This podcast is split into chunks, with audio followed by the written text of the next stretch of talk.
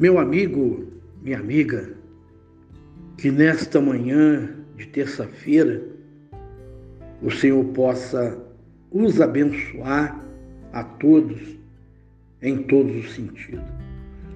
Meditando no Salmo de número 139, Senhor, tu me sondas e me conheces. Sabe quando me assento e quando me levanto, de longe penetras os meus pensamentos. Esquadrinhas o meu andar e o meu deitar, e conhece todos os meus caminhos. Ainda a palavra não chegou à língua e tu já conheces toda. Meu amigo, essa palavra este salmo escrito pelo rei Davi, que traz uma lembrança como testemunho, uma realidade vivida, uma experiência permitida por Deus. Há muitos anos, já jovem, ou seja, antes de vir servir o exército, no Rio de Janeiro, a minha vida era uma vida conturbada. Eu envolvido nas drogas e o testemunho que eu posso dar nesse período até os dias de hoje, todo o meu relacionamento daquele tempo, meus amigos morreram. Muitos perdidos, muitos na prostituição, muitos foram até presos, morava em Nova Iguaçu, Baixada Fluminense, e esse testemunho estará contido na podcast, para que alguém conheça, alguém saiba, saiba o que Deus faz, até mesmo hoje o que Deus está fazendo, o que Deus fez naquela época. Certa vez, eu saí do Rio de Janeiro, vim para Belo Horizonte, na rua Palestina, número 645, onde morava minha avó, até então viva. E após sair, após aquele desejo profundo de fazer uso das drogas, eu não tinha alegria, não tinha paz, eu não tinha prazer, porque tudo de mim era roubado. Então, Certa vez, voltando, retornando da jornada de passeios, e sobre o efeito, eu cheguei à escada ali da casa da minha avó, tinha muitas árvores, e essas árvores ali, elas eram é, o aconchego, né? Mas eu estou apenas expressando, porque naquela época é, já era tarde, era o anoitecer. E meu amigo, eu olhei para cima, olhei a necessidade que eu tinha, o vazio que existia dentro do meu ser, e eu falei para Deus: Deus, eu não sei orar como convém, eu não sei falar contigo, e a minha palavra, a minha oração não chega, ou não sobe e eu preciso de um socorro, eu preciso da tua ajuda. E esse processo, meu amigo, era um processo lento, mas sempre existindo este clamor. Mas antes, sempre existindo este clamor. Meu amigo, minha amiga, eu me levantei, fui para a sala e quando eu sentei no sofá daquela casa da minha avó, eu quero ainda deixar bem frisado, Dona Luísa de Assis, minha avó. Uma avó que eu amava muito, um carinho especial por ela. Mas, meu amigo, eu deitei naquele sofá e de repente descortinou um brilho, um raio, uma força nunca vi, vista, nunca vivida e de repente foi com uma luz, descortinou com um filme e existiu um um veículo que me transportava pela estrada, pelos caminhos, pelos valados, e eu assustado porque eu vi o meu corpo lá embaixo e o meu espírito estava subindo, subindo. Meu amigo, esse veículo me conduzia e eu lembro bem quando é, a história, algumas histórias passadas, algumas experiências que algumas pessoas viveram, mas meu amigo, esse transporte me levou, me levou até um vale. Passou o vale naquela estrada, chegou o fim da linha. Isso é real que eu vivi. O fim da linha. Meu amigo, aquele veículo me deixou ali naquele naquele redondo final. Sabe você segue uma estrada, ela não tem fim e você tem que retornar. Só que tinha um caminho estreito. Era um muro, um portão de entrada e tinha um portão grande. Naquele portão via pessoas entrarem e saírem. E eu, curiosamente, eu observei e pensei, aqui todo mundo entra e sai, mas o segredo daquela, daquele portão pequeno, daquela porta estreita. Eu olhei acima do muro, que ele não era muito alto, eu vi uma montanha e com um caminho. Meu amigo, eu optei em entrar naquele portão estreito, porque meu sofrimento era grande, a minha tristeza era grande, a minha vergonha era grande, e eu escondia todos os meus atos, de todos, de tudo. E eu queria uma solução. Quando eu entrei naquele caminho, ou seja, naquele portão, e eu vi aquele caminho estreito, aquela montanha, e eu olhei e falei, eu vou subir. Mas meu amigo, eu comecei a subir, era caminhos, né? Ondulados, caminhos que seguiam. É, e eu fui subindo, subindo, subindo. De repente aquele monte acabou. E tinha um segundo monte. Só que aquele monte, meu amigo, tornou-se uma escada. E quando eu comecei a subir aquela escada que não tinha fim, subia, subia, subia. E ao subir, eu me cansei tanto que eu tive sede, sede. E quando olhei para o lado, e quando vi que não tinha como matar a minha sede, de repente, meu amigo, eu olhei para o lado esquerdo estando subindo e eu vi um escampanado plano e ali estava uma grande fonte e nessa fonte jorrava águas cristalinas. Uma fonte onde existia uma cisterna, onde ah, estava sentado aqueles tijolos, é o procedimento antigo e ali existia um homem de costa. Este homem com dois cântaros, um de prata e um de ouro sobre as mãos.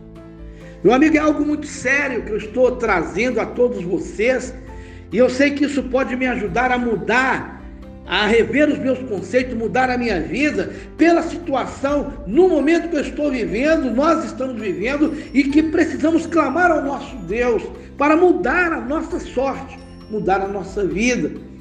E meu amigo, quando eu olhei ali para aquela fonte e a sede era tão grande que eu era atraído para beber das águas. É muito forte. Eu vivi, eu experimentei, Deus permitiu. Por isso, Deus faz e fará na vida de muitos ainda nesses dias. Meu amigo, quando eu me deparei, aquele homem virou-se para mim. Os seus olhos eram fumegantes como fogo, como brasa. As suas vestes muito brancas, ele tinha um cinto de ouro. Ah, os seus braços tinham braceletes de ouro. Ele calçava alparcas, aquelas sandálias maravilhosas. Eu posso dizer que era um ser maravilhoso, um ser divino. Ele tinha um cajado encostado sobre aquele, aquela cisterna, sobre aquela fonte. E quando ele olhou para mim, e eu ainda quero dizer ainda, meu amigo, além das vestes, seus cabelos eram brancos, brancos, é muito forte o que o Senhor está me impulsionando a revelar a todos vocês. Eu vivi, eu experimentei. Meu amigo, aquele homem pegou um daqueles cântaros e deitou-se sobre as minhas mãos. E eu pensei que eu ia beber muita água para matar a minha sede. Meu amigo, eu coloquei as minhas mãos postas sobre a ação daquele homem. Aquele homem deixou três gotas aproximadamente de água, aonde eu pensei, olhei para ele e falei: eu preciso beber água. E ele falou: beba. E ele apontou para cima e falou para mim: segue o teu caminho. Meu amigo, essa é a nossa caminhada, esse é o nosso chamado, esse é o nosso desafio. E eu agradeci, assim, de uma forma simplória, de uma forma clara, de uma forma segura. E quando ele falou, segue o seu caminho, e eu procurei virar para seguir, voltar as escadas que eu estava subindo. E não tinha como, meu amigo. E o poder era tão grande, a força era tão grande, que eu voltei para aqueles trilhos daquela escada de costa, sem virar para ele as costas. Quando eu cheguei no trilho da subida, ele apontando e sorrindo para mim, meu amigo, eu subi aquele trilho, escada longa, tempos, tempos, tempos andando, tempos caminhando, eu segui aqueles trilhos. Quando subi até chegar aquele lugar, aquele monte acabou e tinha um monte, o fim do monte, o segundo monte. Meu amigo, olhava para cima, existia um monte invisível. Sabe o que é isso? É inexplicável é inexplicável porque é o sobrenatural de Deus revelado a muitos que já viveram. É algo inexplicável. E eu vi aquele monte fumegante. E eu estava no segundo monte, naquele lugar plano, mas meu amigo, existia uma distância da onde eu estava, existia um abismo todo em volta daquele monte e após o abismo eu enxergava aquele monte fumegante. Meu amigo, eu caminhava naquele escampanado que era plano, e eu comecei a pedir explicação, a gemer, em angústia, a tentar entender. Eu olhava para baixo, eu via o meu corpo lá no sofá. E eu falava: Senhor, Senhor, que é isso? Meu amigo, isso é muito sério. Há anos, há anos que eu guardo essa experiência. Já falei com muitas pessoas é, pessoalmente, mas dessa vez não. Eu estou trazendo uma podcast para revelar a todos quanto desejarem ouvir. Meu amigo, quando eu olhei para baixo, eu via tão somente luzes acesas distantes umas das outras. Meu amigo, quando eu comecei a caminhar, também eu passei, já não era mais subida, era aqueles vales, aquelas estradas muito estreitas. Eu olhava para o lado direito, aquelas luzes distantes, acesa. Eu olhava para o lado esquerdo e para o lado direito, mesma coisa. E eu tinha que ter muito cuidado para passar naquele trilho, porque eu certamente iria cair. E muitas das vezes eu balancei as minhas pernas. Meu amigo, o que eu quero dizer com isso? Precisamos de Deus, precisamos do mover de Deus, precisamos entender os propósitos de Deus. Meu amigo, ainda neste salmo, quando ele diz: Para onde me ausentarei do teu espírito? Para onde fugirei da tua face? Se subo aos céus, lá estás. Se faço a minha cama no mais profundo abismo, lá estás também. Se tomo as asas da alvorada e me detenho nos confins dos mares, ainda lá me haverá de guiar a tua mão e a tua destra me susterá. Se eu digo, as trevas, com efeito, me encobrirão e a luz ao redor de mim se fará noite, até as próprias trevas não te serão escuras. As trevas e a luz são a mesma coisa, pois tu formaste o meu interior e me teceste no seio da minha mãe. Graças te dou, visto que por modo assombrosamente, maravilhosamente me formaste, as tuas obras são admiráveis e a minha alma o sabe muito bem. Os meus ossos te foram encobertos, quando no oculto foi formado e entretecido como nas profundezas da terra. Os meus, olhos me viram a substância ainda informe, e no teu livro foram escritos todos os meus dias, cada um deles escritos e determinados. Meu amigo, que Deus possa estar te abençoando, possa estar trazendo ao teu coração resposta. Quando, meu amigo, eu passei ali aquele vale, estando ali contemplando aquele monte fumegante, aquele monte lindo, maravilhoso, que não se explica. Não tem como explicar, já busquei explicação. É o poder de Deus, é a revelação de Deus, é o sobrenatural de Deus.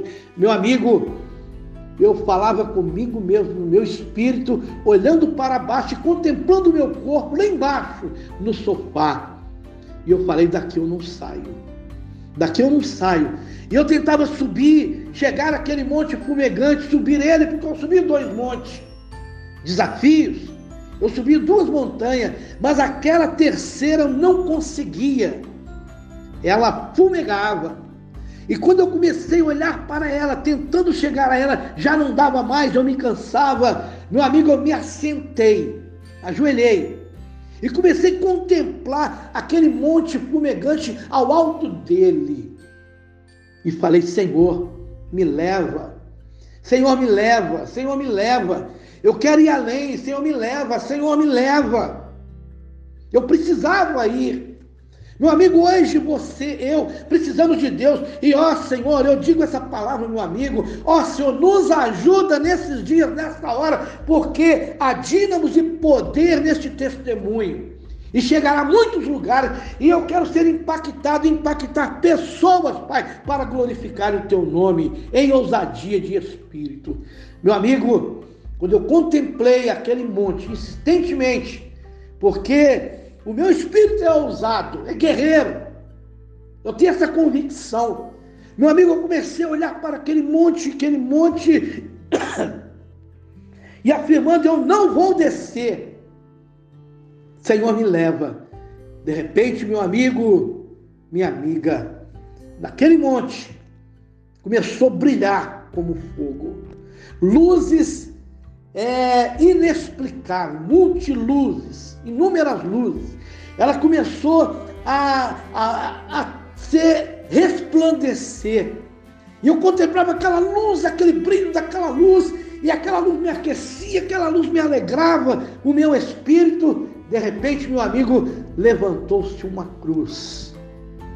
E naquela cruz só tinha raios de luz, raios de luz raios e fogo, como aquele homem que me deu de beber das águas na fonte, semelhante o seu olhar, semelhante o afoguear, semelhante o seu poder, estava sendo contemplado pela minha vida, pelos meus olhos, contemplando aquele terceiro monte.